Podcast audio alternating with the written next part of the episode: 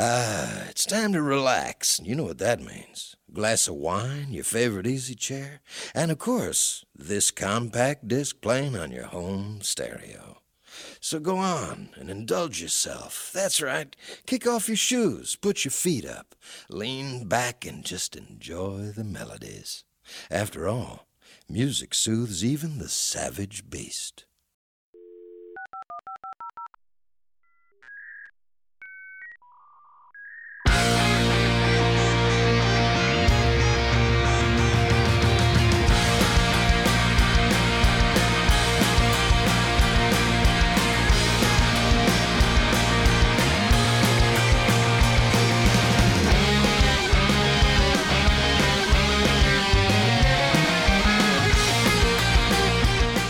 Bienvenidos y bienvenidas a una nueva edición de Rock and Rock, programa número 94.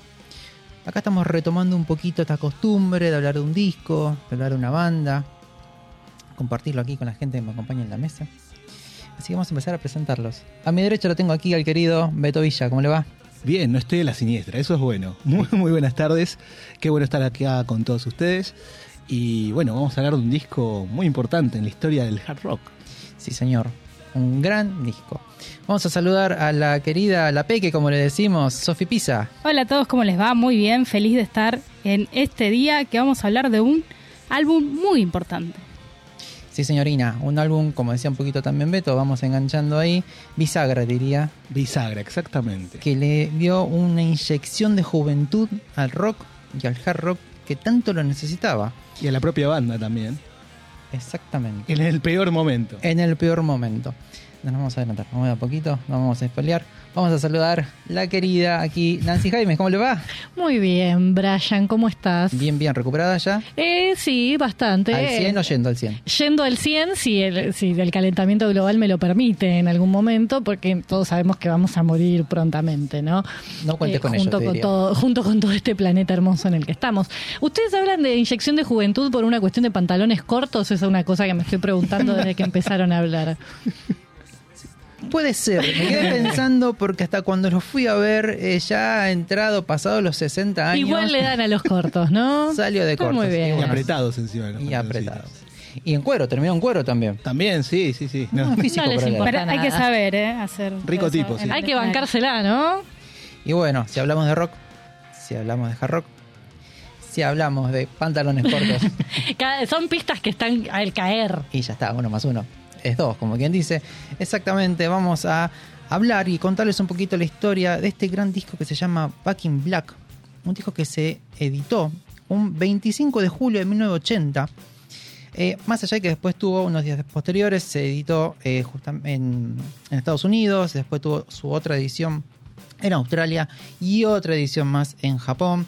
Eh, curiosamente, los ACDC son una banda que estuvieron en los comienzos de lo que era el mundo de la edición de discos, entonces habían varias versiones de un mismo disco, los coleccionistas justamente era- estaban Hinchan felices. mucho con eso, sí, sí, sí, claro. Y claro, porque no solamente en acá la discusión es cuál es el original, cómo pensaste el orden de los temas. Porque no solo cambiaban el orden de los temas, sino que también agregaban unos y quizás quitaban otros. Sí, y aparte el mercado era distinto eh, en esto de cuándo salen las cosas, en qué orden, los simples, los completos, el mercado australiano y el mercado internacional, porque estamos hablando de una banda que no viene del país que sale al mundo automáticamente, Exacto. sino justamente otro recorrido. Entonces también eso le agrega variaciones. Y ya que hablas de eso, eh, y de esta idea de disco pivotal también que fue, estamos hablando de, de un disco que seguramente quiero creer en su versión original, vamos a decir, en la primera que salió, o por lo menos la primera que salió en América, está certificado platino, pero 22 veces, porque tiene 23 millones de, de discos vendidos. Fuerte, o sea, es poquito, como tranca. Un solo disco y te echas a dormir. Ya está. No, no, ya está, recontra fue. Así que bueno, vamos a contarles un poquito lo que es eh, cómo llegaron a este disco. Después lo que será, llamamos nosotros como el génesis, ¿no? Un poquito de cómo se fue gestando, todo lo que fue sucediendo. Después vamos a entrar ya de lleno a contar la info del disco. Tiene un montón de curiosidades y un par de anécdotas muy divertidas que tiene este disco, que la verdad que es, es como una magia Esa magia que hay en estos discos que nosotros llamamos de catarsis. Sí, tal cual. Siempre suceden como cosas muy interesantes. Ahí vamos a contar y a conversar un poquito de las canciones. También tenemos dato, acá el querido Beto, del, del arte del disco que va a ser el encargado a partir de ahora oficialmente. Ya está, ya puedo arruinar mi propia sección. Muy bien. Vos la podés llevar al estrellato o ¿Cuál? hundirla, vos elegís. Prefería llevarlo al, al fuego, al fuego del infierno en este caso. pero Siempre, está bien. con el fuego. Siempre con el fuego. Y bueno, y finalmente tenemos bonus track. Por supuesto, señor, desde ya, desde ya que sí. Entonces no veo la hora de empezar. Vamos a empezar este gran programa.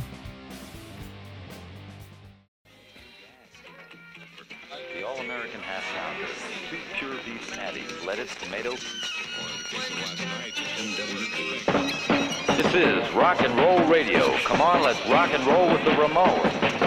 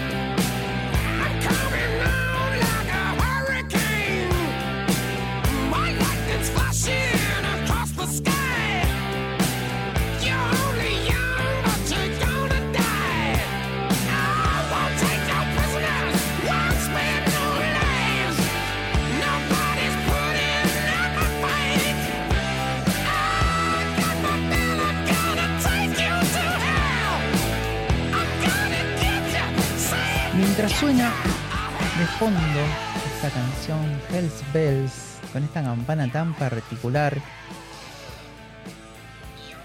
es interesante cómo llegan a elegir una campana para agregar a un Mm. disco. Uno dice, ok, ¿qué te llevó a eso? ¿no? ¿Con ¿Qué, qué decisiones tomaste? Pero antes de, de ahondar un poquito en lo que fue conseguir la, la campana, fabricar la campana y después llevártela de gira por todos lados, vamos a hablar un poquito de eh, el génesis de, de Back Black. ACDC es una banda que se forma ya por el 73. Venían con varios discos que no terminaban de funcionar, no terminaban de cuajar. Lo que sí tenían de bueno es un súper carismático cantante, que en paz descanse, el gran Bon Scott. Resulta que sufre un accidente, ellos venían de su disco anterior, del 79 ya, de Highway to Hell, y resulta que estábamos en Londres y en, en medio de estas giras y bares, eh, escabeaba mucho. Bon, Bon, la verdad que escabeaba mucho. Y resulta que que ha dado vuelta y un amigo lo deja en su auto, en su Renault 5. Ok. Lo deja toda la noche, diciendo, bueno, quédate acá, por lo menos acá estás más o menos seguro. Bueno, Dormite un poco. dormí un rato hasta que se te pase y volves. Como le dice March un momento, quédate encerrado hasta que se te pase lo loco. Sí, Y sí. Bueno, pero lamentablemente no fue así. eh, se termina ahogando y asfixiando con su propio vómito. Es tristísimo la, la- la noticia. Lo cierto es que ellos estaban ah, preparando ya los temas de. Back in Black. Ya estaban preparando el siguiente disco. También lo mismo, estamos en una época en la cual las bandas por lo general sacaban un disco cada año, cada dos años con toda la furia. Agarraban como esos enviones y esos momentos y venían avanzando bastante. De hecho, Back in Black es el séptimo álbum. Y ya tenían cuatro que no habían funcionado. Y en el quinto y en el sexto ya estaban como haciendo pie diciendo, bueno, Le ok, habían pegado un poquito. Claro, ya empezaban a juntar más gente, giraban mucho, es una banda que eh, siempre les gustó tocar en vivo, entonces siempre estaban como moviendo un poquito eh, su forma de. su música, compartiendo un poquito su música entre bares y demás. Bueno, con esta notición que realmente quiebra la banda porque les cuesta un montón salir, pero curiosamente lo hacen de la forma. es como uno vive el duelo, ¿no? El duelo, lo que sea, de un trabajo, de una pareja. eh, no solo un duelo de, de- de ruptura puede ser tranquilamente. Claro. Dice, bueno, a ver, podemos generalizar dos opciones. Afrontás las cosas y le das para adelante y continúas y vas haciendo el, el duelo mientras vas caminando. O te detenes, haces el duelo el tiempo que necesites y después retomas actividades. Estos muchachos creo que fueron por la primera opción. Exacto.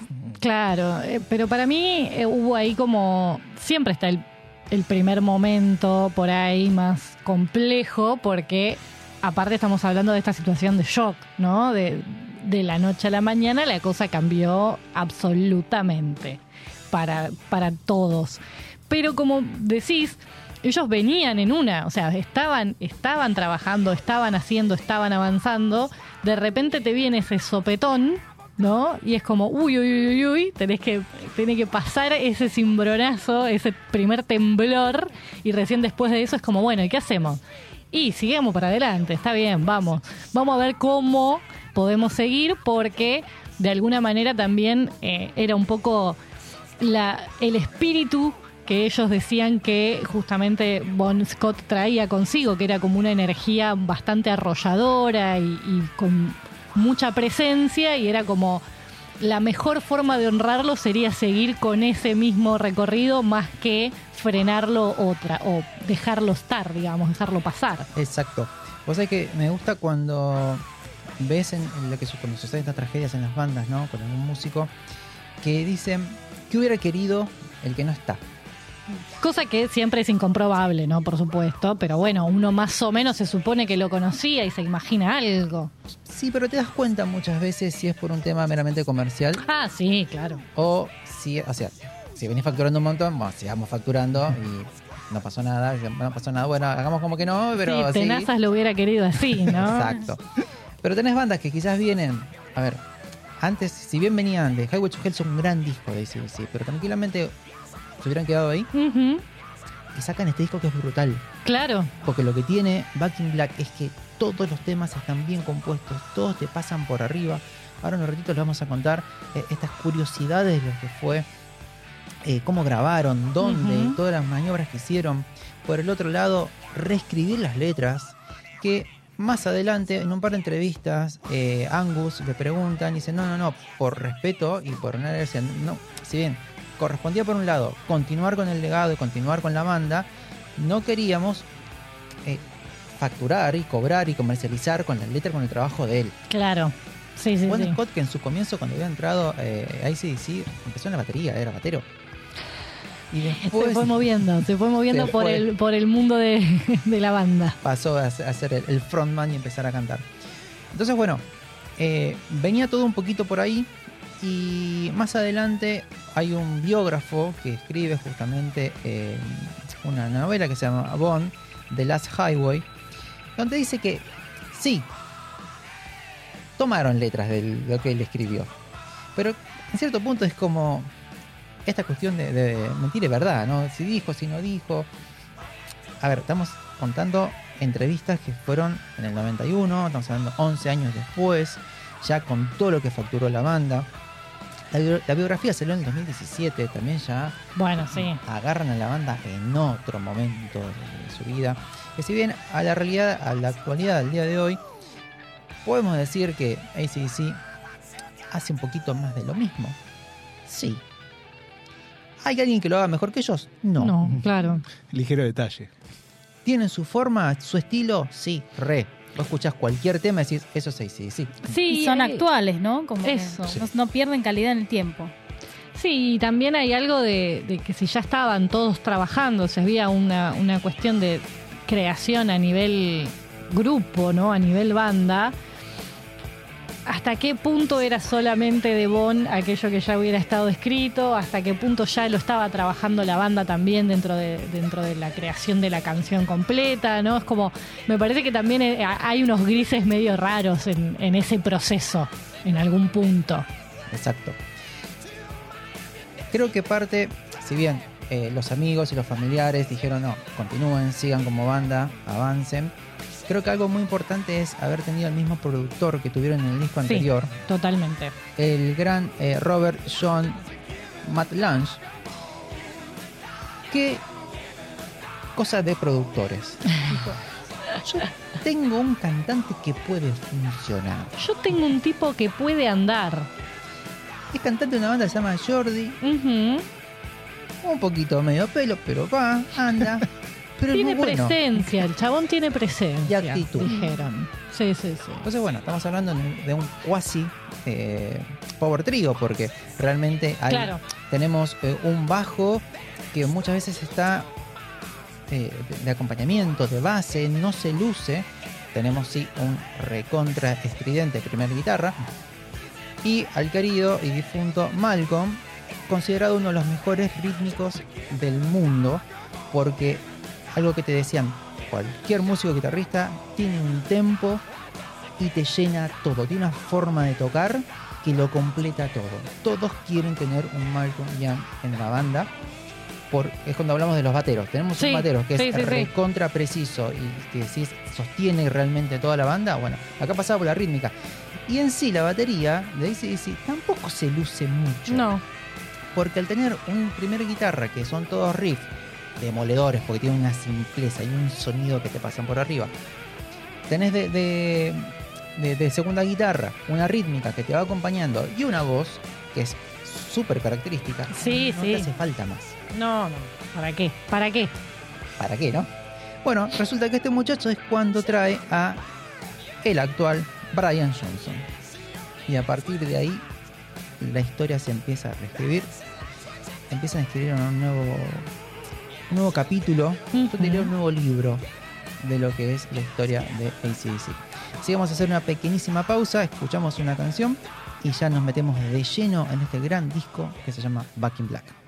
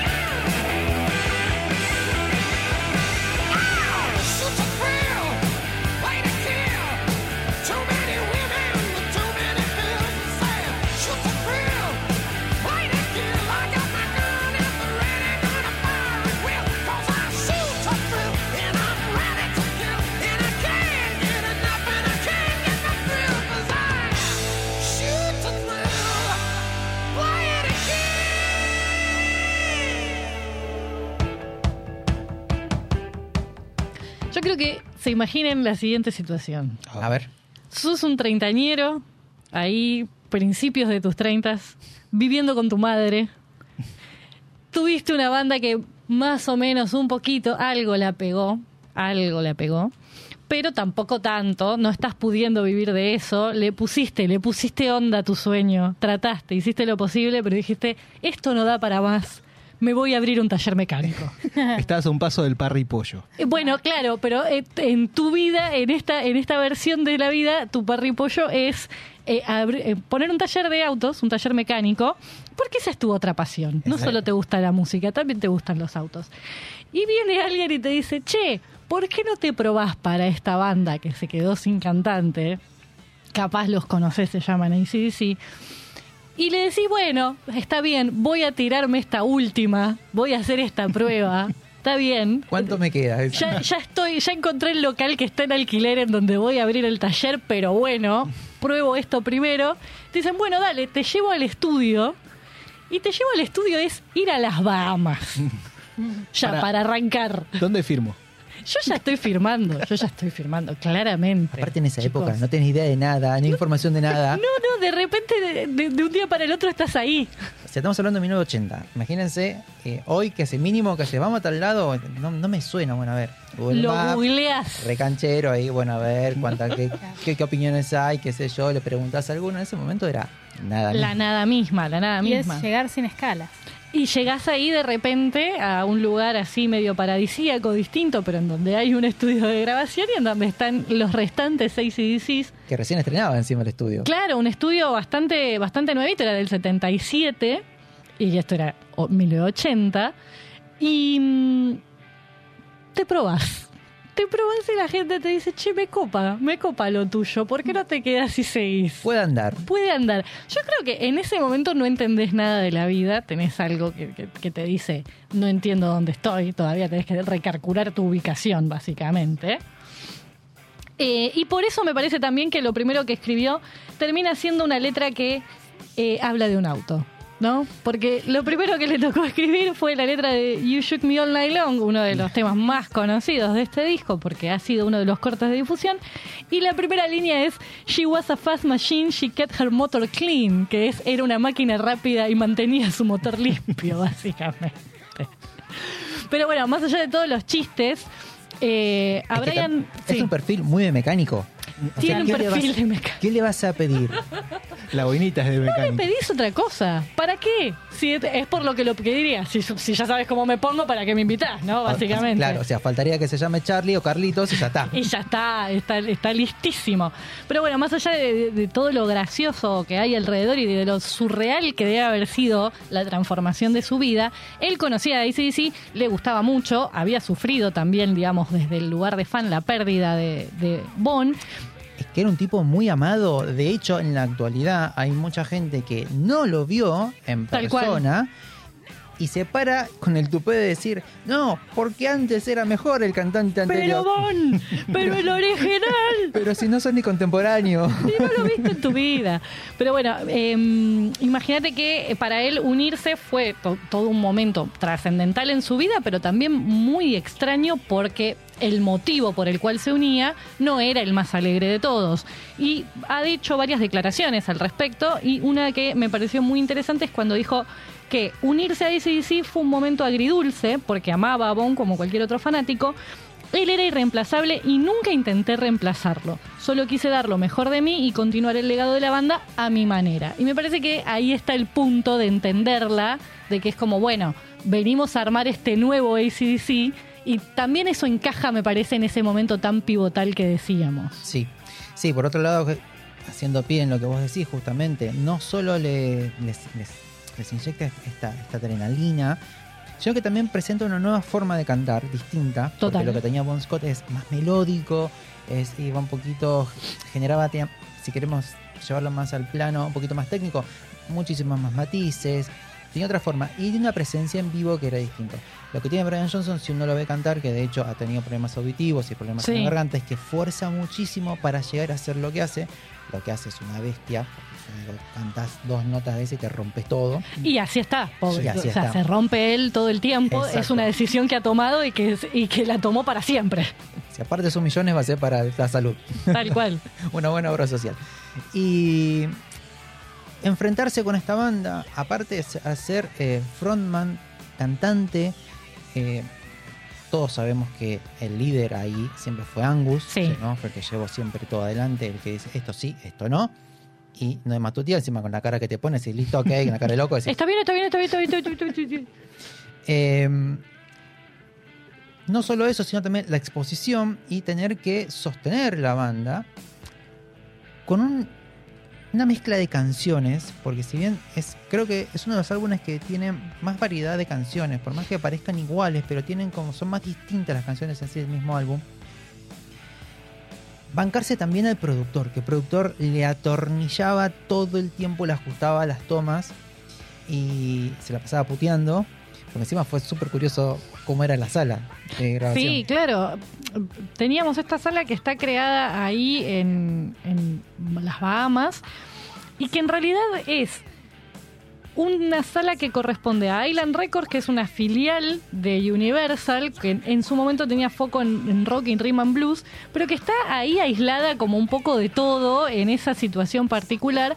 Y con este tipo, este productor, como bien decís, que parece que era como eh, muy intenso en su forma de trabajar, muy prolijo. Entonces había como esta doble búsqueda en donde ellos querían transmitir esa fuerza que ellos tenían en vivo y querían mantener como la cuestión así enérgica, pero a la vez de una manera como muy ordenada eh, por parte del productor y entonces era como un equilibrio bastante complejo de alcanzar.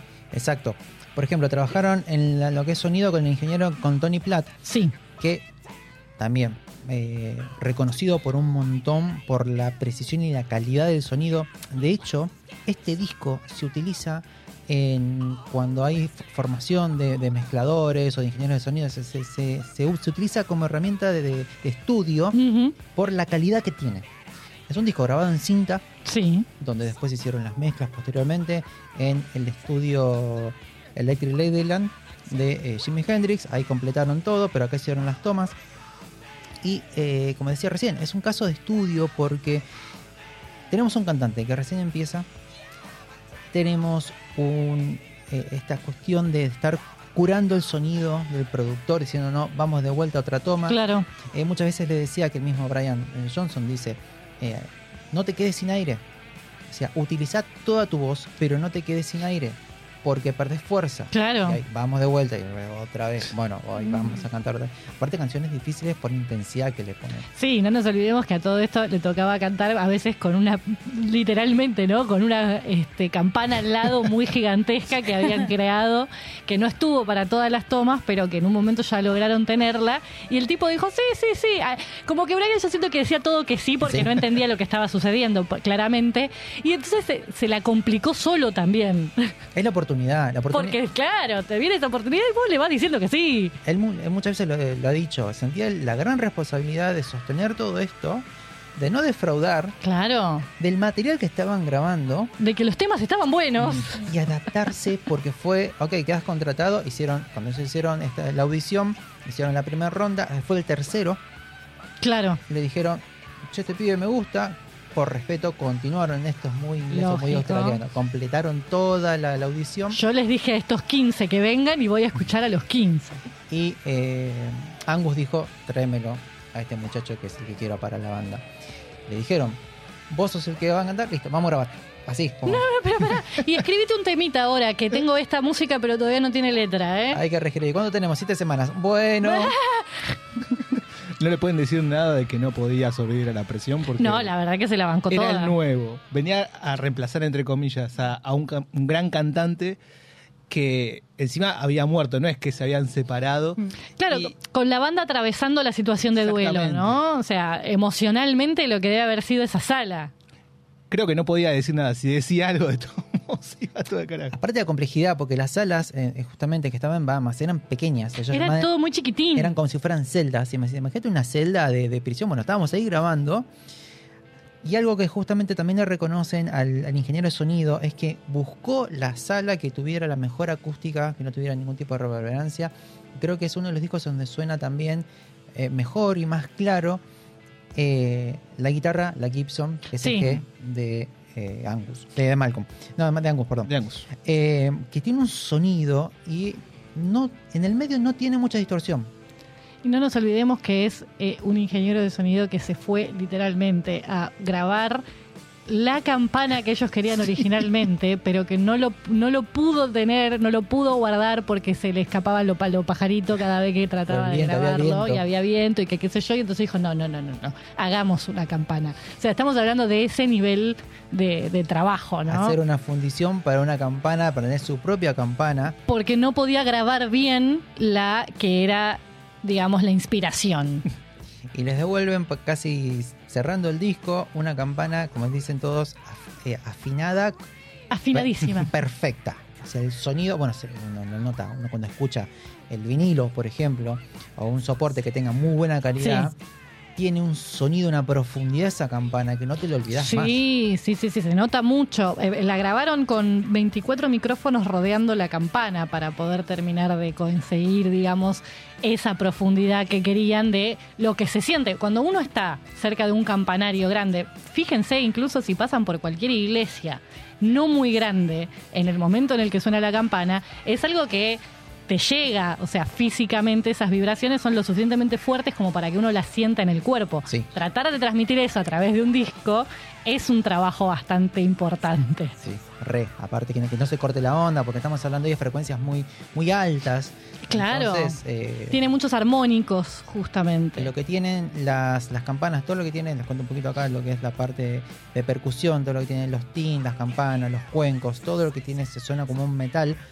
eh, se maneja en rangos de notas, no es una sola nota, por más que le digan, no, afinada en la, no, las ganas, porque va, Claro, va a tomar... es una base, pero no va, no va a quedarse ahí. Exactamente, depende del material y depende de cómo esté percutida, se va a ir un poquito hacia un lado o hacia el otro, pero lo interesante es tomar ese rango hasta el silencio. que Claro, poder general- quedarse con todo eso. Que por lo general el silencio es largo, entonces depende mucho de la sensibilidad de los elementos que utilizas para hacer la tortura. Como wow, un re laburo. Eso también les pasaba cuando trataron de grabar la campana original, que era eh, los periodos de silencio en el- entre campanada y campanada eran demasiado largos, entonces no les alcanzaba para grabar varias campanadas. El tiempo, o sea, físico, no les daba. Que esto es una canción, vamos dos minutos Claro, grabando. chicos, no se puede. Tenemos que empezar. Para que no se nos pase, estaba eh, mientras estabas contando justamente de, bueno, gran parte de, de este, de este trabajo fue gracias al productor. ¿Sabes con qué trabajó este productor? ¿Con quién? Con Def Leppard, por ejemplo. Ah, Los claro. Cuatro, los cuatro hits, los cuatro discos hits de Def Leppard estuvo él detrás. Trabajó con The Cars. Trabajó con Brian Adams. Que en un momento vamos a hablar de Brian Ah, Adams. mirá. Muy interesante la carrera de Brian Adams. Eh, Nickelback tenía que estar. Sí, claro. Por ahí. Muse. Mira, está muy bien, es lógico también. Y acá nos pasamos al lado de las chicas. Trabajó con The Course, una bandita Sí, que sí, funcionó. Tuvo un par de cosas muy interesantes. Con Celine Dion. Bueno, No si hay alguien que debe ser hincha huevos para trabajar, debe ser Celine Dion, olvídate. Con la querida Britney. Con Muy bien, muy Con bien. Lady Gaga. Muy bien también. Con Shania Twain, con quien estuvo casado. Che, con él, pero con, con gente muy, muy high-end, ¿eh? ¿Viste? Y bueno, por último, después también con eh, Foreigner, que es un poquito de donde Sí. venía, que en el momento con quien estaban eh, mezclando y grabando, venían con eso. Eso fue previo, pero después trabajó con toda esta gente. Mira qué bien, mira qué bien. Y bueno, y después, a ver, es una colección de grandes temas, grandes canciones, todas. ¿Tenemos algún datito de alguna canción? Y Back in Black es un álbum que tiene muchas curiosidades. Dos de ellas pueden mencionarse en Rock and Roll Ain't Noise Pollution, ya con el título Va por todo, ¿no? Sí, Fue escrita en 15 minutos, luego de que la banda decidiera que, ay, le falta un tema a este álbum. che, ¿por qué no hacemos un tema más? Eso es mágico. Y dice, ¿cuánto espacio me queda? ¿Entra un tema más? Dale, bueno, vamos Y bueno, a ver qué hacemos. Exactamente, habla un poco de, de esta velocidad con, con la que iba el disco, ¿no? Un poco eh, este meterle para adelante sin mirar atrás. Y si escuchas bien su introducción, se puede escuchar eh, una pitada de un cigarrillo que enciende Brian Johnson antes de empezar a cantar. Tranca, Eh, ya está. tranca. Se llama el esfuerzo que hace fuma. Cuidándose no, no, la no. voz. No, no. La canción también aparece en los álbumes recopilatorios No Bull, Family Jewels, Black Me, Bonfire y el tema aparece en el álbum tributo del 2003 titulado Back in Boroke, The String Tribute to ACDC. Mira, También hicieron covers de este tema eh, Alex Gibson y la banda Six Feet Under. Mira. También aparece este tema en un comercial de Nike en el 2006. Eso ya es está. cuando se volvió parte de la cultura pop al punto tal que directamente te lo usa una marca. Ya ese momento es como culmine. Totalmente. Pero bueno, lisa y llanamente, la canción fue escrita en contra del gobierno de Nueva Zelanda, que en el 80 comparó la música de ACDC con la contaminación musical. Em, Rock and Roll Noise Pollution alcanzó el puesto número 15 en la lista de sencillos del Reino Unido, se convirtió en un clásico y además de reafirmar que no es ruido, la letra pareciera decir o dejarnos percibir que el rock and roll no morirá jamás. Según Malcolm, estábamos en Londres en aquella época y estaban todos estos problemas con el viejo Marquee Club, porque estaba en un área urbanizada y existía todo esto sobre la contaminación acústica en las noticias, lo de la salud ambiental, no podías tener tu radio a todo volumen después de las 11, todo vino de allí. Fantástico. Cosa que yo hoy te digo, voy y le grito a mis vecinos si se ponen la música a cualquier, a cualquier hora a, esa, a ese volumen, pero está todo bien igual con que hayan hecho este tema. Sí, bueno, también eh, hay que convivir. Estamos en una ciudad, Sí, claro. lo que decimos siempre, el registro de la otra persona es fundamental. Lo que pasa es que, bueno, a veces se, enganchan algunos como para hacer Pero un poquito quién y de dónde. ¿no? Mm. Claro, ese es el punto. Y bueno, a ver, de hecho, el, cuando sí vino acá, en, cuando fue en, en- en River, estuve, eh, fue uno de los mejores recitales que estuve en mi vida. Nunca sentí tanta energía. Por más que sabíamos que venía haciendo el mismo show Claro. en toda Latinoamérica. Estamos hablando de 2009, ¿no? 2009. Era exactamente el mismo show todos los días. Ok. Más teatral, ok. El sonido, mira, me acuerdo patente, estábamos con mi hermano restaciados diciendo, ya viene, ya sale, ya sale. cuando viene, cuando viene". Ah, En un momento eh, escuchás obviamente los primeros sonidos que empiezan a calibrar, ¿no? Y ahí, ahí sí, sí lo que tiene realmente es una superpuesta. Ojalá que vuelvan eh, para tener una oportunidad más y una despedida, por más que ya no esté Malcolm, pero más allá de eso es muy lindo el sonido, lo que es el sonido en vivo. Envolvente, ¿no? Envolvente fuerte y claro. Entonces lo miro a hermano y le digo, sí, esto va a sonar fuerte. Me, dice, "Me parece que sí. Listo. Sentís como que volás del piso un poquito y te levantan las zapatillas. ¿Qué está pasando acá? Y algo que me, que me fascinó es la definición del sonido. Eso es re importante porque justamente el sonar fuerte puede generar una pelota en donde nada se entiende. Y un amigo que es, eh, trabaja en la parte de sonido me decía que este tipo de bandas lo que tienen son equipos muy complejos, porque encima River, que depende muchas veces del viento, y dicen, claro, lo que pasa es que estos equipos ajustan en vivo según las condiciones climáticas, entonces van compensando las torres y, dice- y la idea es que siempre suene bien. Nada, fue demencial si ven algún video. En tu cara, gobierno de Nueva Zelanda. Eh, y a lo que venía justamente por el tema de la contaminación sonora, eh, dijeron, mirá que no puedes pasar de tantos decibeles Claro. en la previa. Sí. Y le dijeron, no hay problema, ¿cuánto es la multa? Tanto, pagamos la multa, Listo. las dos fechas, vamos a tocar como nosotros se nos dé la gana. Y al Hermoso. gobierno le dijeron, acá está la valijita, Toma, toma la guitita. y a mí no me moleste que va a ser un show como tiene que ser. De esa valijita, ¿cuánto habrá llegado el gobierno en sí? No importa, pero sonó como tenía que sonar. Ellos hicieron lo que les pidieron. Está bien, ¿no? Es totalmente válido. Además, me encanta el hecho de que estoy seguro que si había otra fecha más, vos hubieras sido por el solo hecho de cómo sonó. Ya con eso me, me dijiste todo. De haber sabido sacaba las dos fechas, Listo. Pero sacamos una No, además era muy es manija. histórico ese recital. Sí, histórico sí. para ellos también fue hacerlo acá a propósito para Sí. los argentinos Sí. y su Sí, el a ver, nunca eh, salté tanto y en un momento no saltaba, saltaba porque me llevaba la gente. Claro, te hace saltar el resto del mundo. y, y algo que es también, nunca vi tanta gente feliz. Ah. Eran todos una sonrisa porque no podíamos creer lo que estaban haciendo. una sonrisa endiablada. Sí, sí, Esa Ah. sonrisa, mmm. Picarona, picarona. Vamos a hacer entonces una pequeña pausa, escuchamos una canción más y volvemos con datitos de la tapa. Y bueno, si hay que hacerlo, hay que hacerlo. Ahí vamos.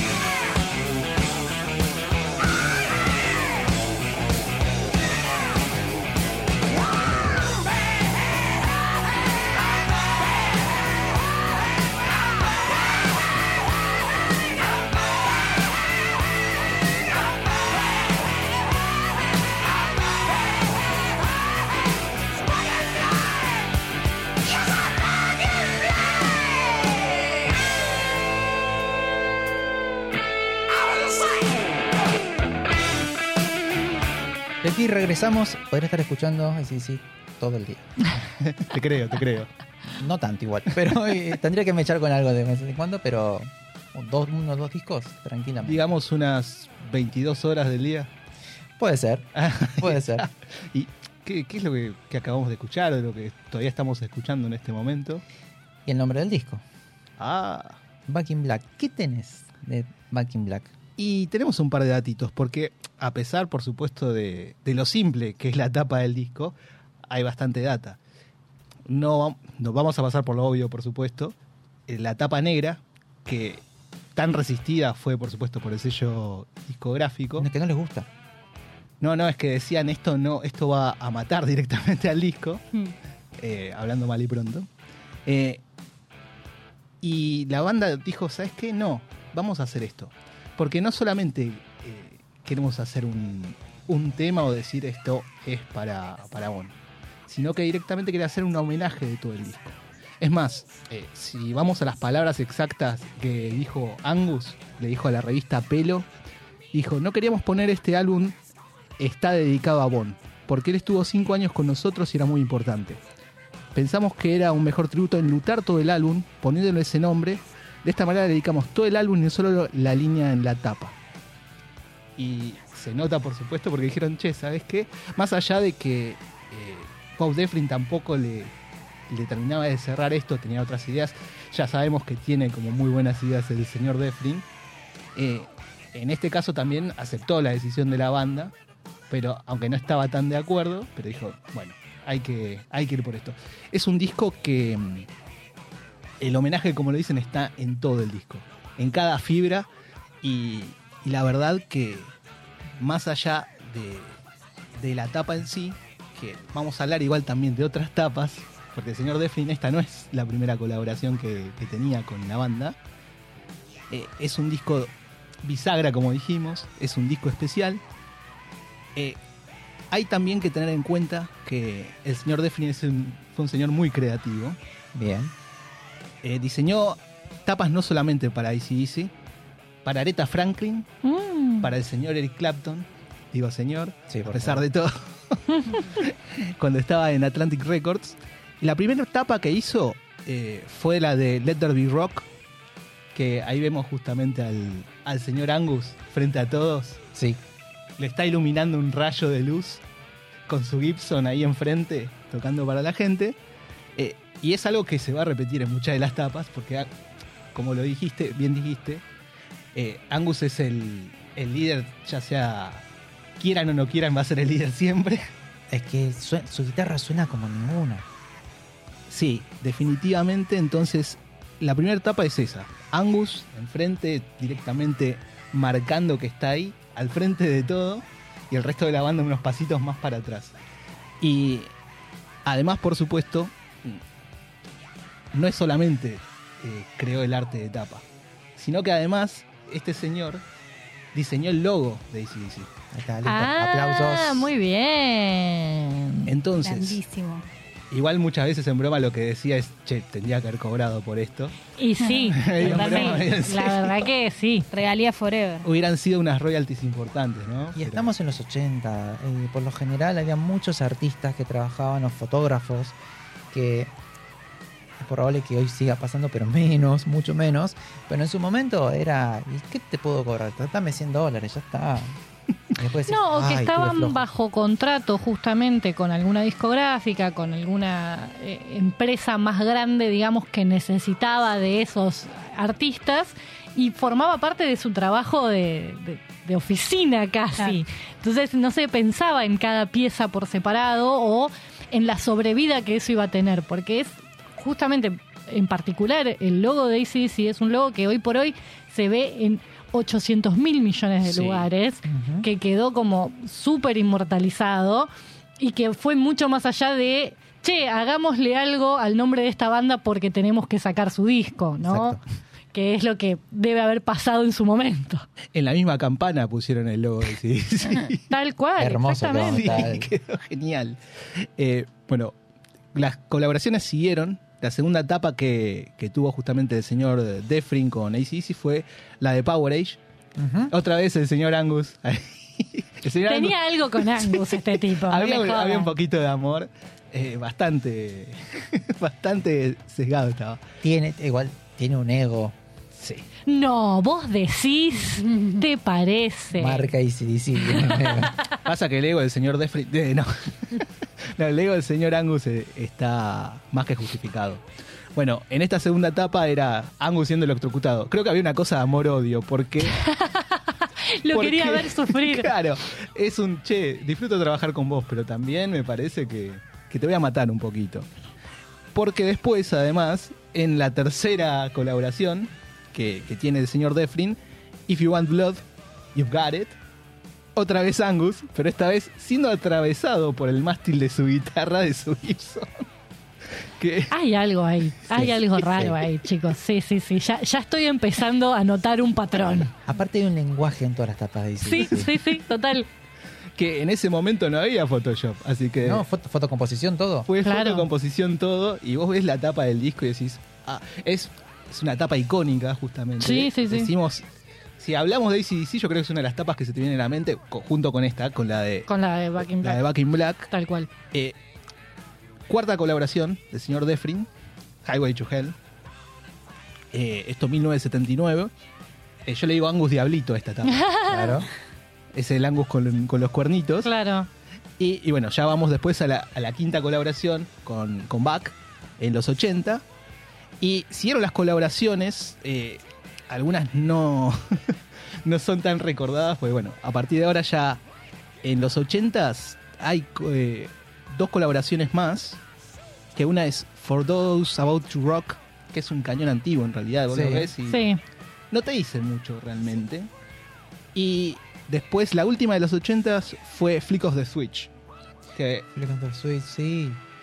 Que ahí vuelve, en este caso, el, el señor Angus, pero un dibujo del señor Angus bajando el- Más ilustración, más tranquilo.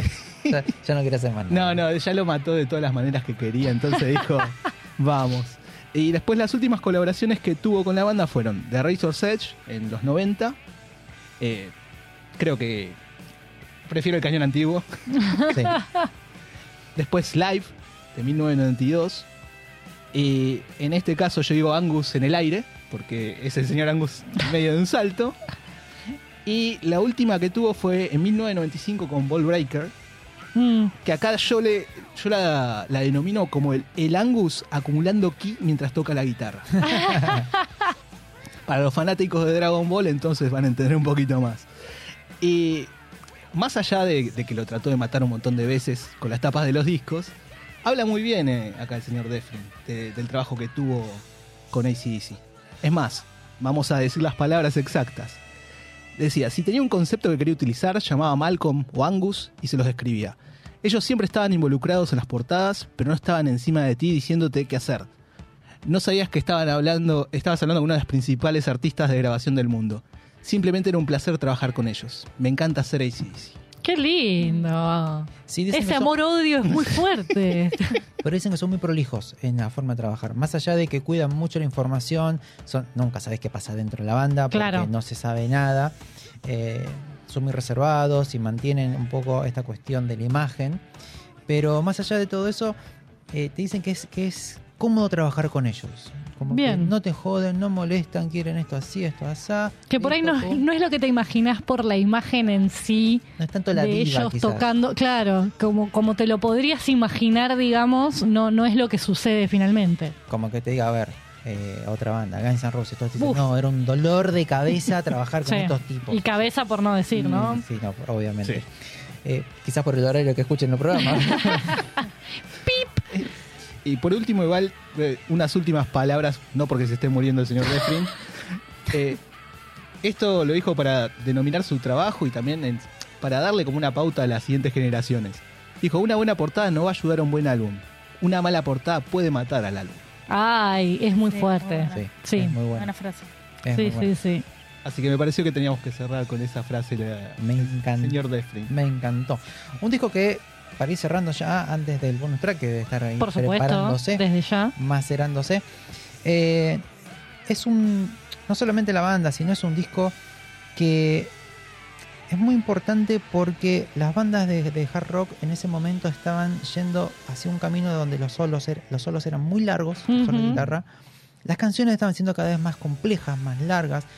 eh, venían ya eh, rozando lo que era el progresivo, entonces ya era iba todo por otro lado. Y estos muchachos, juntos con Van Halen, banda no menor, que en algún momento también le vamos a traer, son las dos bandas que rescataron la actitud del punk, del rock, y la trajeron directamente, la llevaron a el hard rock. Entonces, ¿qué hicieron? Mezclaron esas dos cosas, hicieron temas mucho más salvajes, más eléctricos, más directos, como ellos dicen, y sin tanta distorsión. Directamente, sin tanto chiche. Vos lo dijiste, fue como una revitalización del género porque estaba, es una, una época, una era asignada por otros géneros musicales. Y el hecho no solamente de los solos, sino la falta de ideas incluso de muchas bandas, estaba haciendo que el hard rock estuviese relegado. Y es extraño que justamente con la muerte de, de Bon Scott y con este disco tributo, este disco dedicado a Bon Scott, con una muerte eh, nazca la vida o la revitalización del hard rock. ¿Reviven el género? Sí, absolutamente. Eh, a ver, es un disco que fue número uno en Inglaterra, número cuatro en Estados Unidos. Siempre es un poco más difícil el, el- el- el Es mercado. un mercado más grande y no agarran tanto a los de afuera. Exacto, entonces cu- cuesta un poquito más. Se editó, como les dije, el 25 de julio del 80 en Estados Unidos, el 31 de julio en Inglaterra y todo lo que fue Europa, y el 11 de agosto en Australia, justamente en su casa. Salió Mira. mucho después. A diciembre del 2007, como contó la querida Nancy, al comienzo de todo, 22 multiplatino, 22 discos de platino. Una bestialidad absoluta. Todavía está entre los más, más galardonados dentro de lo que son las ventas al día de hoy. Calculan que tiene vendidas unas 50 millones a nivel mundial. Algo que después empecé a encontrar un poquito de. de esta cuestión de. de- de- no solo de las entrevistas, sino de las críticas y cómo van avanzando con el tiempo, ¿no? Esas lecturas que se hacen hoy hacia atrás también. Eh, dicen que este disco, junto a Led Zeppelin 2, no hay álbumes que capturen la esencia del rock como tiene que ser.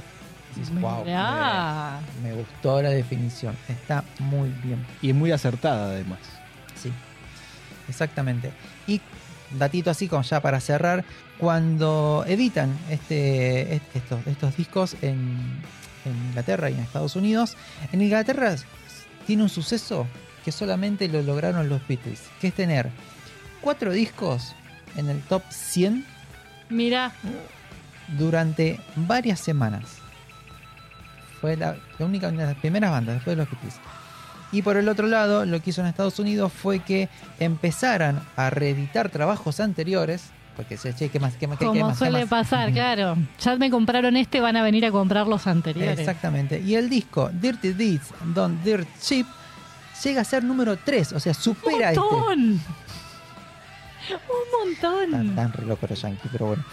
Más allá de todo eso, eh, les súper recomendamos que escuchen este disco. Aparte se escucha solo, lo pone, le das play al primer tema Sí, pasa como agua. y corre 40 minutos, 46 minutos totales. Cuando te quieres acordar, llegaste a la última canción y le tirás al loop. Vamos de vuelta.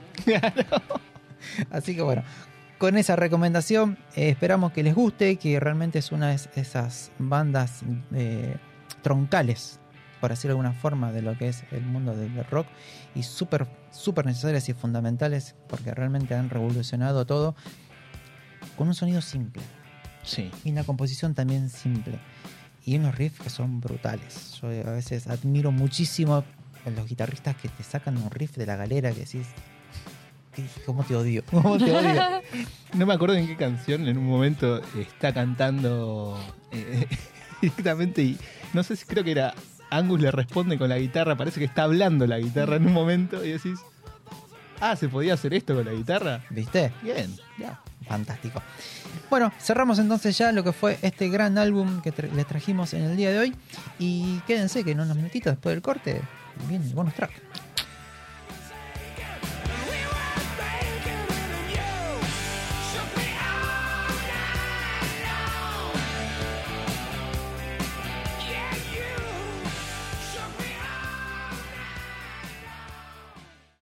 This is Rock and Roll Radio. Stay tuned for more rock and roll. Creo que les gustamos mucho. Mande matar a los Rolling Stones. Señor, ellos no son. Obedezca.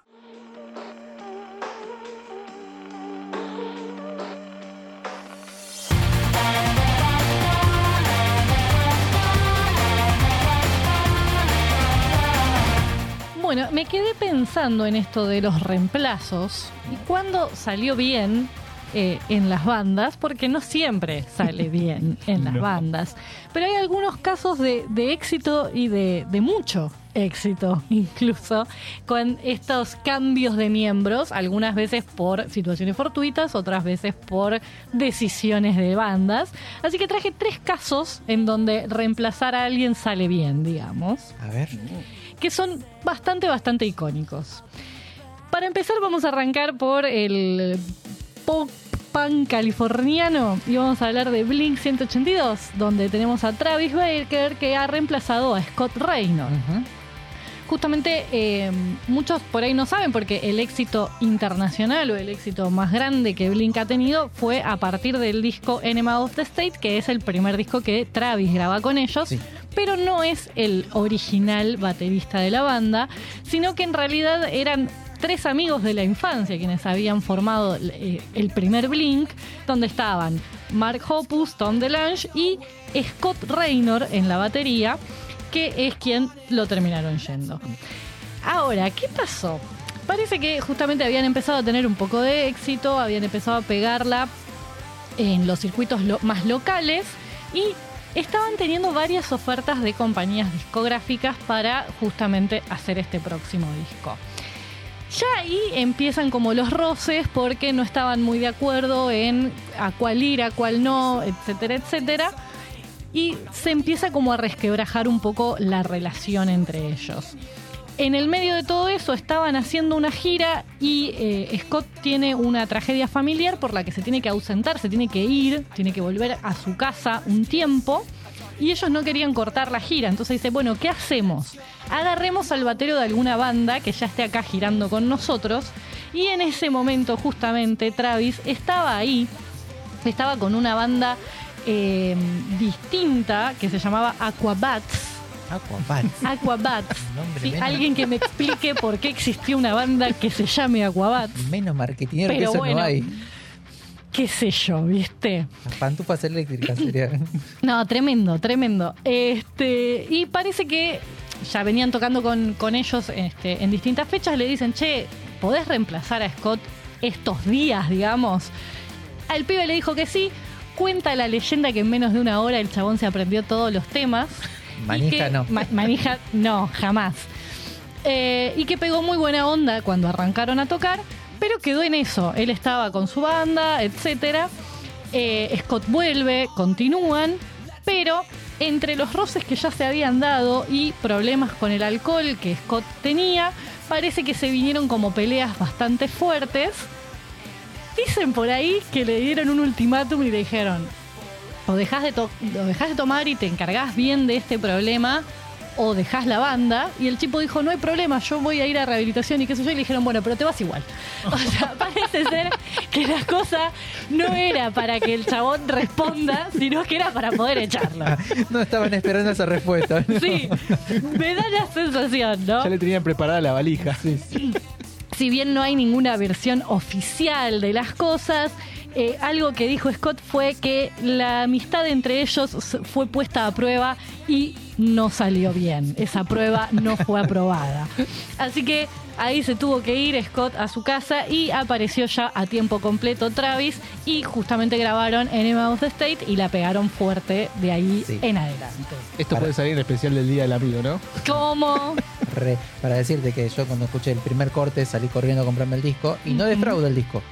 Puede ser, yo no, no les terminé de entrar nunca a los Blink, pero es una cuestión totalmente subjetiva. Igual los abandoné, fueron muy de moda. Sí, O sea, sí, la pegaron en un momento. Creo que hace cinco años que no escucho lo nuevo. Tenían esas particularidades de las dos voces, Sí. Travis es muy buen baterista, entonces tienen un montón de elementos que funcionan. Era una banda más divertida. Y, es- y buscaban eh, llegar desde ese lugar y lo hacían muy bien. Sí. Eso estaba claro.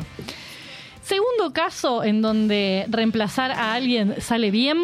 Tenemos a Bruce Dickinson reemplazando Sí. a Paul Dano, Diano en eh, justamente Iron Maiden. Que si hay alguien que representa a una banda es Bruce Dickinson representando a Iron Maiden. Parecía que no se podía hacer de otra manera. ¿Y qué querés si tiene un avión? y lo maneja él. ¿Qué más querés? Es un tipo que tiene un avión. Es el cantante y dice, bueno chicos, yo lo llevo, vamos. Aunque ¿A no dónde hay que ir? Aunque no cantara así, tiene un avión. Bueno, justamente Paul eh, fue el vocalista original de Iron Maiden y es quien forma parte de los primeros dos discos que estaban funcionando, no es que no, pero él mismo ha dicho, sabíamos que teníamos algo único en relación a lo que había alrededor, a lo que las otras bandas estaban haciendo, el único que podía tener algunas dudas de eso era yo. ¿Por qué? Porque si bien me presentaba como un frontman así muy arrogante, eh, y él dice una frase que me parece genial en inglés que es I was all mouth and no trousers, que es como, eran puras palabras y no tenía pantalones, Sí, sí, sí, lo cual es fantástico. Eh, no los culpo por haberse deshecho de mí, dijo, tipo, hicieron lo que tenían que hacer básicamente. Iba a suceder. ¿Por qué? Porque él tenía otro rango, otra forma de cantar, venía más desde otro lugar, eh, es muy diferente y como que la búsqueda que, que Maiden estaba haciendo como banda no estaba bien acompañada, digamos, por ese frontman, por más que le pusiera toda la onda, él mismo sabía que se estaba quedando corto, básicamente. Si algunos o alguna se pregunta por dónde era, era más lírico. más- Exacto. y bajaba mucho el, el- el BPM, bajaba mucho eh, la onda y la fuerza de la banda, iba, iba por otro lado, no, no, no iban, a- no iban a llegar lejos. Claro, exactamente. Es como que él siente que, que- que es lo lógico que, que ellos hayan ido por otro camino, digamos, y así hayan alcanzado la, la fama que alcanzaron, básicamente. En octubre, el 26 de octubre del 81, fue el primer show en donde justamente ya estuvo Bruce Bruce en ese momento, porque era el nombre que tenía durante su banda anterior, Samson. Se, hacía llamar Bruce Bruce, este tipo. Es un personaje Eh, personaje, Dios mío. Bueno, ese fue el primer momento, la primera fecha en donde él estuvo al frente de la banda y estuvo cantando ya con Iron Maiden. Y en el 82 sacan el primer disco con Bruce Dickinson a la cabeza, que es Number of the Beast. Oh, Considerado hasta el día de hoy uno de los mejores álbumes de metal de la historia, así que imagínense si habrá salido bien ese reemplazo, mamadera. ¿Qué te parece? Y bueno, todo lo que es, eh, incluso él ya en su physique du rol es el hombre que encarna el metal, ¿no? Básicamente. Ni lo dudes, ni lo dudes. Así que también funcionó muy bien, es algo que se volvió totalmente icónico, ¿no? Lo que es la, la voz de Bruce eh, al frente de Iron Man. De hecho, él, eh, si les interesa el tema de entrevistas y demás, hay muchas entrevistas donde él cuenta y hay en una que particularmente cuenta cuál es el éxito de Iron Maiden y lo lleva al tema de, la- de las letras, de las canciones, de la voz, lo que hace con la voz. Y por otro lado también cuenta cómo cuidar la voz, que es un, Mm, es un músculo importantísimo. que hay que proteger y que hay que entrenar todo el tiempo. Entonces eh, aporta mucho también a los músicos, sobre todo a los que empiezan. Total, total. Y para terminar, un caso medio místico, vamos a decir, que es Oh. cuando Ronnie Wood reemplaza a Mick Taylor en los Rolling Stones. Uf. Mick Taylor, que en realidad ya es un reemplazante, porque justamente él había venido a reemplazar a Brian Jones después de la trágica muerte del el Stone original. Este, pero se quedó Taylor unos, unos añitos con, con los Stones. Tampoco se sabe muy bien por qué se fue. Tampoco está muy claro. También parece que había problemas de adicciones fuertes, pero además él mismo eh, habla de no haber estado contento, digamos, con eh, formar parte de la banda. No se sentía cómodo. Difícil. Dijo en algunos momentos, dijo una vez, para mí estar en una banda de rock exitosa era personalmente restrictivo, yo necesitaba irme y hacer algo nuevo. O sea, como parece, o sea, lo que él decía es tipo, sí, parece que este es el lugar a donde uno quiere llegar, pero eso no significa que uno cuando llega está cómodo. ¿eh? Yo no estaba cómodo y necesité marcharme, irme y demás. Lo que pasa mucho en los Stones es el binomio. mm, Uy, eh, debe ser imposible trabajar con esos dos hinchahuevos. ma- marido y esposa que No, son no, insoportables, insoportables. Parece que incluso eh, también eh, en las grabaciones con determinados técnicos ya eh, eh, Mick no estaba llevándose bien, entonces había como roces por muchos lados y él decidió partir. Así que en 19 en 1975 los Rolling Stones anunciaron a la prensa que Ronnie Wood iba a ser el nuevo guitarrista reemplazando a Mick Taylor. Eh, que bueno, parece que se fue por varias cosas, no se sabe bien por qué. Eh, Jagger ha llegado a decir, no es fácil pedirle a alguien que venga a hacer un tour a América con los Rolling Stones así como así, así que quería a alguien que no fuera a desarmarse y no fuera a irse en fade, digamos, Claro. porque no era justamente cualquier persona la que podía ocupar ese lugar, y ahí terminaron cayendo a Ronnie Wood, anterior eh, músico de The Faces, banda muy interesante, por supuesto, que surgió en esa escena de esa época. Banda importante y necesaria. Porque Total. son esas, bandas puente que agarran las cosas en un lugar, las Si dejan no en hubiera otra existido, las cosas no hubieran sucedido como sucedieron. Ahora, parece que justamente Ronnie, él ya tenía la idea de ser un Stone. Ay, miralo. básicamente. Contó alguna vez que en 1969 estaban compartiendo fecha y conoció y se puso a charlar con Mick Jagger y con Charlie Watts. Y cuando se iban a tocar, le dijeron, bueno, che, nos vamos, no- nos vamos, que ya nos toca salir a tocar, nos vemos. Y él le dijo, antes de lo que creen. Y le guiñó, Ah. guiñó un ojito. Guiño, guiño. Porque él ya estaba confiado en el que, que alguna vez terminaría siendo parte de esa banda y unos años después así fue.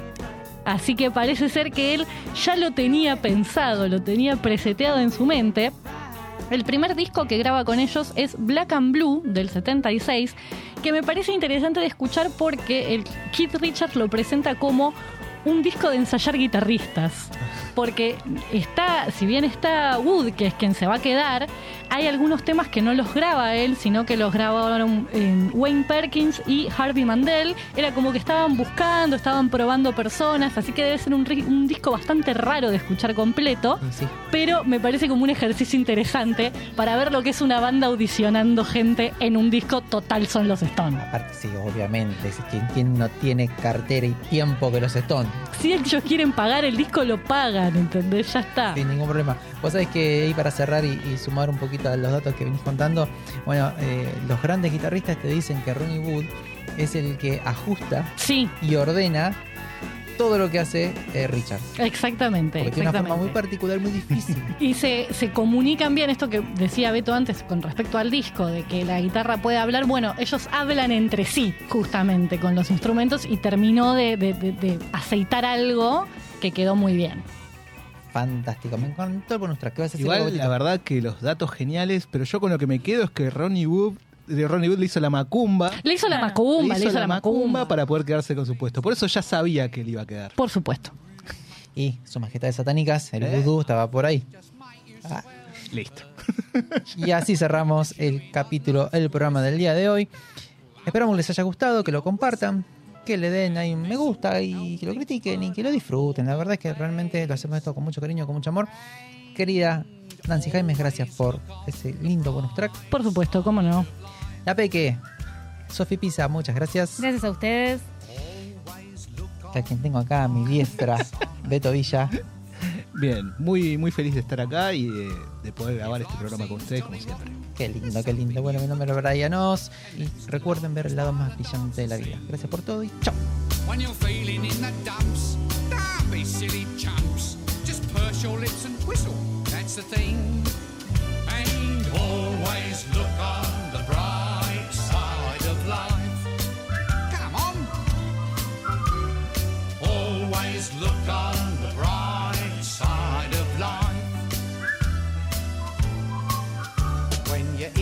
World Cup and all your hopes are up and everybody wants your team to win.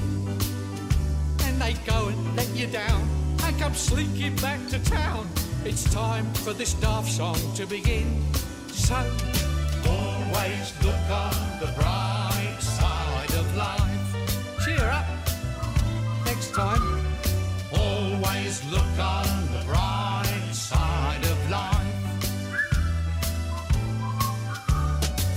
life is quite absurd, and death's the final word. You must always face the curtain with a bow. Forget about your sin, give the audience a grin. Enjoy it, it's your last chance anyhow. So always look on the